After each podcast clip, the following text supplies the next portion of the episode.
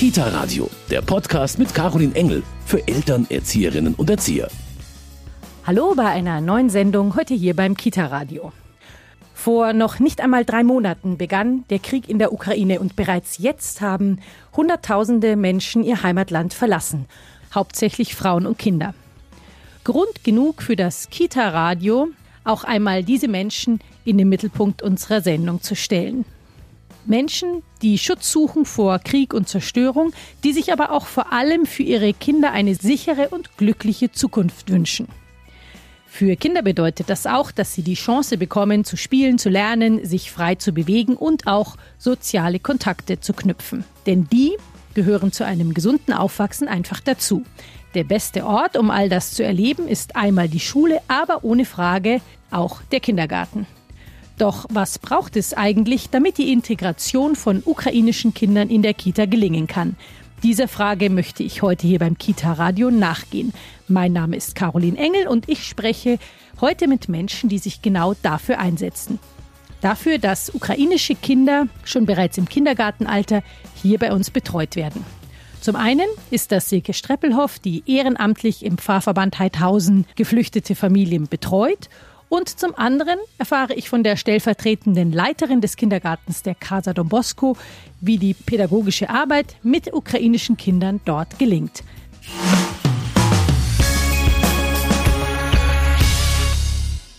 Wir sprechen heute darüber, wie die Integration von ukrainischen Kindern in deutschen Kitas gelingen kann, welche Art von Betreuung sie brauchen, welche Schwierigkeiten äh, da auch entstehen. Und dazu bin ich jetzt im Gespräch mit Silke Streppelhoff.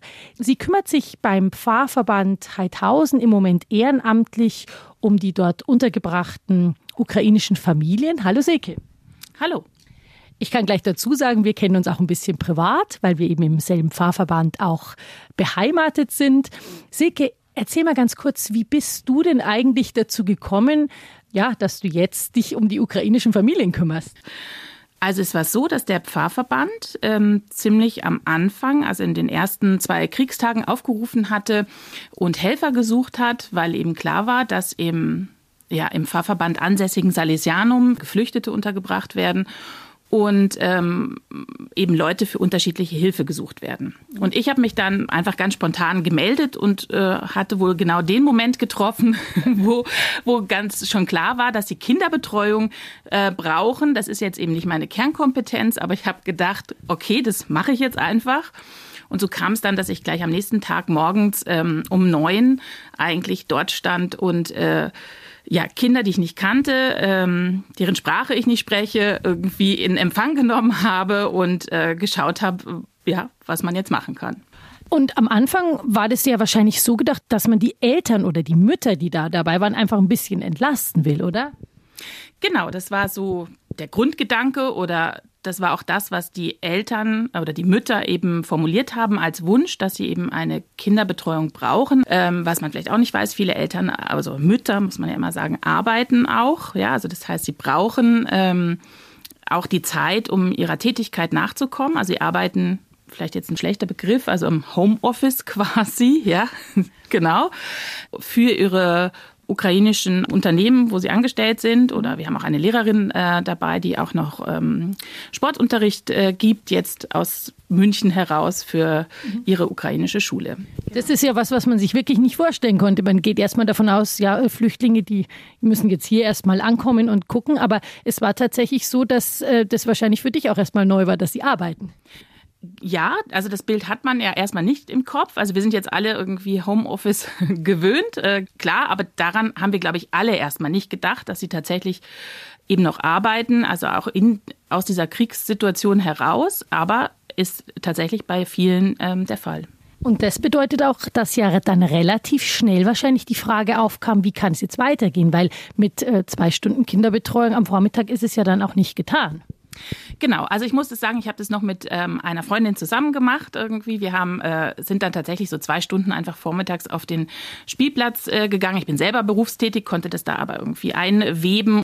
Dann hat sich aber doch schnell in Gesprächen rausgestellt, dass sie eben mit diesen zwei Stunden gar nicht auskommen. Ne? Dass aufgrund der Tatsache, dass sie arbeiten, einfach, dass sie mehr Betreuung bräuchten. Mhm. Und auch sozusagen der Wunsch da war, dass die Kinder irgendwie auch möglichst schnell hier in die Schule oder in irgendeine Einrichtung kommen. Mhm. Also das kam ähm, relativ schnell in Gesprächen heraus und das haben wir dann versucht möglich zu machen. Jetzt muss man aber dazu sagen, ich meine, Schule ist etwas, da ist ja dann irgendwann äh, der, der Staat auch verpflichtet, Kinder zu beschulen. Ein Kindergartenplatz, den muss Deutschland oder Bayern ja nicht zur Verfügung stellen. War das ein Unterschied? Also wie bereitwillig äh, sind denn da Kindergärten? Also mm, ja, es ist einmal ein Unterschied. Die Schule, also irgendwann werden die Kinder schulpflichtig und ähm, Staat oder die Kommunen müssen dann tätig werden. Äh, Kindergarten ist anders. Trotzdem muss ich sagen, also wir waren da ja sehr in den ersten Tagen noch und mhm. haben da auch eine große Bereitschaft gespürt. Also wir haben einfach unsere Netzwerke genutzt, also wir haben rumtelefoniert und gerade zur gleichen Zeit hat wohl die Stadt sozusagen eine Sonderregelung erlassen, dass man ähm, Gruppen überbelegen darf und eben Kinder aufnehmen darf als ja, als Gastkinder und auch nur für, also es ist kein offizieller Kindergartenplatz, sondern eben ja, eigentlich eine Überbrückung oder so, eben ein, ein Gaststatus. Genau. Und ähm, ich habe die, die Kindergärten, mit denen ich Kontakt hatte, schon als aufgeschlossen erlebt. Also weil ich glaube, weil das auch gerade diese erste Welle war. Ja, mhm. also und jeder Kindergarten kann natürlich auch, wenn man überbelegt, heißt es ja nicht, dass die 10, 15 Kinder aufnehmen können, sondern das ist quasi eine Handvoll vielleicht, wenn man eine große Einrichtung ist. Mhm. Ja. Und das ist ja dann auch gelungen eben bei der Casa Don Bosco, also im, äh, im Pfarrverband Heidhausen, wo die Kinder dann auch einen Platz gefunden haben. Das pädagogische Team der Casa Don Bosco war dann bereit, die Kinder aufzunehmen. Wie ging das dann weiter? Ich meine, wie werden da Verträge gemacht? Wie werden Absprachen getroffen? Wie lief das? Kommunikation ist ein ganz äh, großes Thema. Also vorab vielleicht noch, also ich fand es wirklich toll, dass die Casa Don Bosco da auch das ganz unbürokratisch angegangen ist. Also das ist auch was, was wirklich äh, wichtig ist in solchen Zeiten. Also das ging wirklich unproblematisch. Die waren sehr offen und haben gesagt, wir machen das jetzt einfach. Wir schauen, mhm. wie wir das hinbekommen. Und das finde ich eine super Einstellung in solchen Zeiten.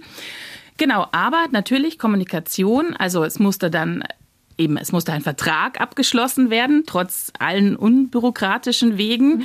Und ähm, das habe ich im Laufe jetzt meiner Arbeit dann auch gemerkt. Also es gibt Momente, da braucht man einfach Dolmetscher, Dolmetscherinnen. Ja, also da kommt man dann nicht weiter. Das haben wir auch tatsächlich dann so organisiert. Da gibt es auch Freiwillige, die sich eben im Fahrverband gemeldet haben und da sozusagen immer wieder kontaktiert werden können. Und wir hatten eine sehr nette Dolmetscherin.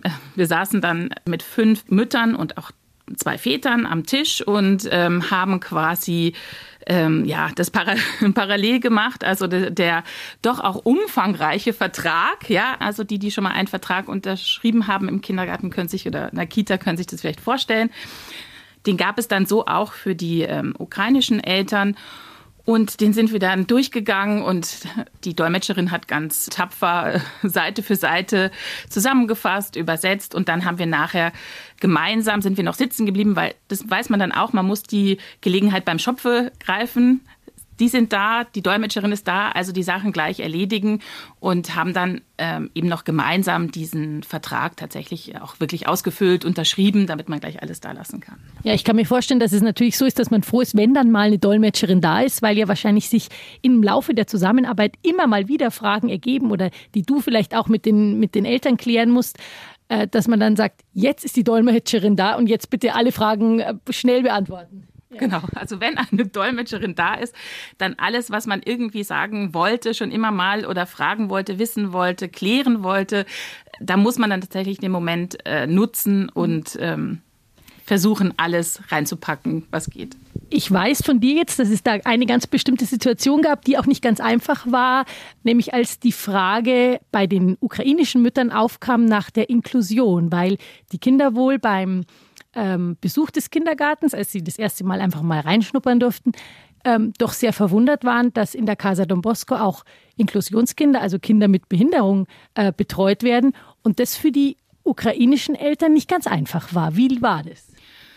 Ja, das war tatsächlich so, wobei das auch jetzt erstmal keine offene Kommunikation war, sondern wir hatten das gemerkt beim ersten, bei der ersten Besichtigung oder es gab eben so einen Vorabbesuch, dass die Kinder den Kindergarten einfach mal äh, anschauen durften mit den Müttern zusammen. Und da gab es eben einen Moment beim Besuch einer Gruppe, dass, wo wir gemerkt haben, dass es irgendwie Irritationen gab. Und ich hatte jetzt ehrlich eher gedacht, dass die Kinder jetzt vielleicht müde sind oder auch einfach merken, huch, jetzt muss ich hier in einen Kindergarten gehen. Ja. Aber das stellte sich im Nachhinein dann raus, wiederum auch über eine andere Dolmetscherin, dass sie irritiert waren, dass es eben Inklusionskinder gibt im Kindergarten, weil sie dieses Konzept so einfach nicht kannten. Ja, also ich finde, das sollte man auch gar nicht werten oder so, sondern einfach nur, es ist was, was Neues, was anderes und das hat sie irritiert. Auch hier ist man dann, wenn man die Sprache gegenseitig nicht spricht, kommt man natürlich an Grenzen. Ja, also darüber zu sprechen ging dann auch nur mit einer Dolmetscherin. Also da haben sie das Thema dann selber platziert, haben nachgefragt, warum das so ist und ähm, dass ihnen das aufgefallen sei, ob das normal sei. Und ähm, ja, man muss es dann einfach erklären. Also man muss sagen, ja, bei uns ist es so, das ist gewünscht, das ist auch noch nicht immer normal, aber es ist gewünscht, dass es normal werden soll. Genau.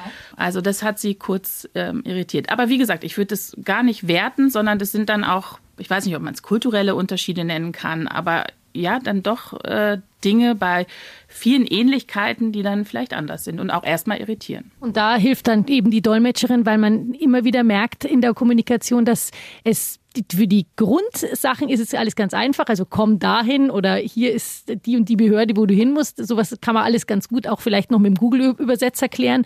Aber sobald es um emotionale Sachen geht, um Unsicherheiten, ist es ohne Dolmetscherin, ohne Dolmetscher gar nicht zu machen. Das ist wirklich leider so. Also das merkt man auch im so im täglichen Kontext. Also man kann dann irgendwann, man kann immer fragen, Mensch, wie geht's dir? Wie war der Tag? Wie ist die Schule? Wie ist der Kindergarten? Ist es gut? Ist es schlecht? Da kommt man mit, mit Händen, Füßen und so weiter. Und die haben auch mittlerweile ein bisschen Deutsch gelernt, also so eine Grundkommunikation. Aber sobald es tiefer wird oder komplexer wird ähm, oder auch inhaltlicher wird, ähm, erreicht man schnell einfach eine Grenze. Und da kommt man auch mit dem Google-Übersetzer nicht weiter. Also das kann man dann irgendwie schriftlich über Chat irgendwie austauschen oder so, aber macht man auch mit solchen Themen einfach nicht. Also deshalb, das ist schon was, was ich feststelle, dass wirklich es viele Situationen gibt, in denen man eine Dolmetscherin braucht, einen Dolmetscher. Also Sprache ist da wirklich alles. Ähm, Siki, ich bedanke mich sehr für das Gespräch. Schön, dass du uns da so einen Einblick geben konntest, auch in deine Arbeit mit den ukrainischen Familien wie die jetzt äh, dann tatsächlich in der Casa Don Bosco angekommen sind und wie die pädagogische Arbeit dort jetzt angelaufen ist. Darüber spreche ich jetzt mit der stellvertretenden Leitung des Kindergartens der Casa Don Bosco, Julia Reyers. Hallo, Frau Reyers. Hallo, guten Tag. Bei Ihnen im Kindergarten sind jetzt, soweit ich weiß, fünf ukrainische Kinder untergebracht. Wie sieht es denn in der Casa aus? Hatten Sie da einfach so die Möglichkeit zu sagen, hm, fünf Kinder, gar kein Problem für uns? Also es ist natürlich immer eine Herausforderung, neue Kinder auch unterm Jahr aufzunehmen, personell. Wir haben nicht mehr Erzieherinnen, Kinderpflegerinnen oder andere pädagogisch Tätige. Wir haben halt gesagt, wir packen das, wir packen es an, wir wollen das und ziehen an einem Strang als Team. Sie sind auch die Leiterin des Regenbogenteams in einem offenen Konzept. Wie viele Kinder mehr haben Sie jetzt in der Gruppe? Aktuell zwei. Also ich hatte davor 16 Kinder, jetzt habe ich ähm, 18 Kinder. Der Alltag im Kindergarten ist ja auch von pädagogischen Inhalten geprägt. Also man will den Kindern ja auch etwas vermitteln. Ist es jetzt wirklich im vollen Umfang auch mit diesen Kindern schon möglich? in meinem Team tatsächlich, wir nehmen die bei alle mit, die machen auch bei alle mit. Was manchmal eine kleine Schwierigkeit ist, wenn jetzt zum Beispiel eines der ukrainischen Kinder traurig ist, weil die Kommunikation darüber, warum er traurig ist, das ist das, was eine Schwierigkeit darstellt, weil ich natürlich da nicht weiß, was das Kind möchte und da die Verständigung, die fällt mir ein bisschen schwer. Also wenn es um tiefere Gefühle geht. Ja, genau, weil diese tieferen Gefühle, die drücken sie dann im Ukrainischen aus und schauen mich dann ganz erwartungsvoll an. Und ich bin dann oft so, dass ich die anderen Kinder frage, war gerade irgendwas? Wir fragen nach der Mama, ich zeige ein Bild von der Mama, manchmal kommt eine Reaktion, aber manchmal ist man auch einfach traurig, weil man traurig ist. Und das ist natürlich mit der Sprachbarriere schon etwas schwieriger. Wie muss man sich das jetzt vorstellen? Wie läuft die Kommunikation ab? Ich im Regenbogen-Team, ich und meine Kinder, wir haben einen riesen Vorteil. Wir sprechen die Gebärdensprache. Weil ich einige Integrationskinder habe, die ebenfalls nicht sprechen. Und dadurch ist es für die Kinder überhaupt nichts Neues gewesen, dass Kinder reinkommen oder auch erwachsene Mamas oder Papas, die die Sprache nicht sprechen, weil wir uns mit Händen und Füßen sowieso schon unterhalten. Und Sie profitieren jetzt durch die Kenntnisse in dieser Sprache auch in der Zusammenarbeit mit den ukrainischen Kindern? Genau, es gibt verschiedene Gebärden. Die Kinder, wir können den Kindern die Gebärde für trinken, also das Bild zeigen und dann äh, machen die das inzwischen eins zu eins nach. Die können die Wochentage jetzt mit den Händen darstellen. Ähm, also es funktioniert super. Das ist ja wirklich unglaublich, weil nur da wird Kommunikation überhaupt möglich, wenn man irgendwie sich verständigen kann. Und bei Ihnen ist es dann wirklich im wahrsten Sinne des Wortes mit, mit Händen und Füßen. Wie muss man sich das mit den Eltern vorstellen? Gibt es da eine Kommunikation oder wie kann das überhaupt gelingen? Also mit den Eltern tatsächlich die Eltern, die Englisch sprechen. Das ist natürlich ein Riesenvorteil, weil das kann hier bei uns auch so gut wie fast jeder. Äh, ansonsten Handy und Google-Übersetzer. Uhrzeiten machen wir über den Taschenrechner im Handy. Es ist ein neues Skill. Welche Uhrzeit wird abgeholt? Also tippe ich das in den Taschenrechner ein, weil die Zeit kann dann jeder lesen. Ist es jetzt so, dass Sie für die Kinder jetzt speziell nochmal Personal an die Seite der Kinder stellen, die sich speziell um die ukrainischen Kinder kümmern?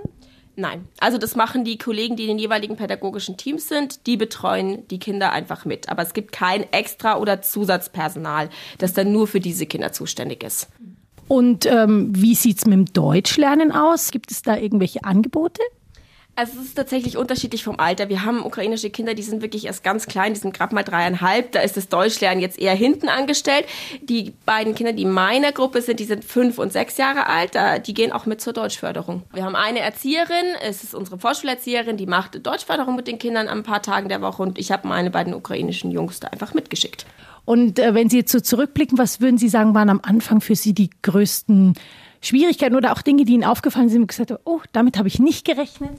Also die größte Sorge am Anfang war tatsächlich bei uns ein so ein bisschen die Sprachbarriere, auch die Sprachbarriere zu den Eltern. Wie kommunizieren wir? Was, was haben wir heute gemacht?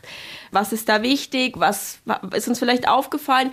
Und ähm, Jetzt ist es einfach nur, dass wir schauen wollen, dass sie wirklich auch Freunde finden hier bei uns. Dass sie hier im Pfarrverband nochmal mehr angegliedert sind und nicht nur für sich und unter sich bleiben. Das ist gerade so unser Ziel und da arbeiten wir gerade sehr hin, zu sagen, komm, wir spielen alle gemeinsam und machen sehr viel äh, Kooperationsspiele. Es gibt jetzt so viele Spiele schon, wenn ich reinkomme in der Früh und die spielen schon zusammen den Tischkicker oder Sachen, wo man auch kein Sprachverständnis braucht, weil jeder kennt die Fußballregeln zum Beispiel. Und das ist natürlich, das ist unser großes Ziel, dass die sich wirklich anfreunden, dass wenn sie sich nachmittags am Spielplatz treffen, sie sich wiedererkennen und das dann gleich nochmal aufgreifen können. Das ist wahrscheinlich das Wichtige, was die Kinder jetzt brauchen. Einfach, dass sie sich integrieren, dass sie wirklich ankommen hier.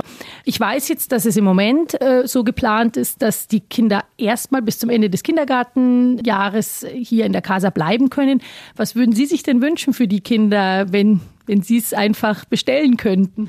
Oh, das ist eine ganz schwierige Frage. Natürlich wünscht man sich einerseits, dass man sagt, okay, diese Kinder, jetzt sind sie schon integriert, sollen natürlich bleiben. Andererseits ist es natürlich eine Mehrbelastung, die man für ein paar Monate gerne trägt. Aber ein ganzes weiteres Kindergartenjahr so eine Mehrbelastung zu tragen, ohne mehr Personal zu bekommen, ist dann nicht, was wir leisten können. Und wir leisten sowieso mehr, als gefordert wird. Also ich kann die Frage gar nicht so beantworten, weil ich wüsste es nicht. Bei meinen beiden Jungs, ich weiß es, die sind jetzt im Alter, um die Schule zu gehen. Definitiv würde ich mir für sie nicht wünschen, dass sie eingeschult werden. Also eine weitere Betreuung in einem Rahmen wie unserem Kindergarten wäre definitiv sinnvoller als eine Einschulung. Auf jeden Fall wünsche ich Ihnen weiterhin alles Gute und es ist eine großartige Sache, dass Sie die Kinder aufgenommen haben. Vielen Dank, Frau Reyers. Ich habe zu danken und abschließend möchte ich sagen, wir freuen uns auch jeden Tag. Einfach, dass Sie da sind. Das ist ein neuer kultureller Input und der ist wunderschön.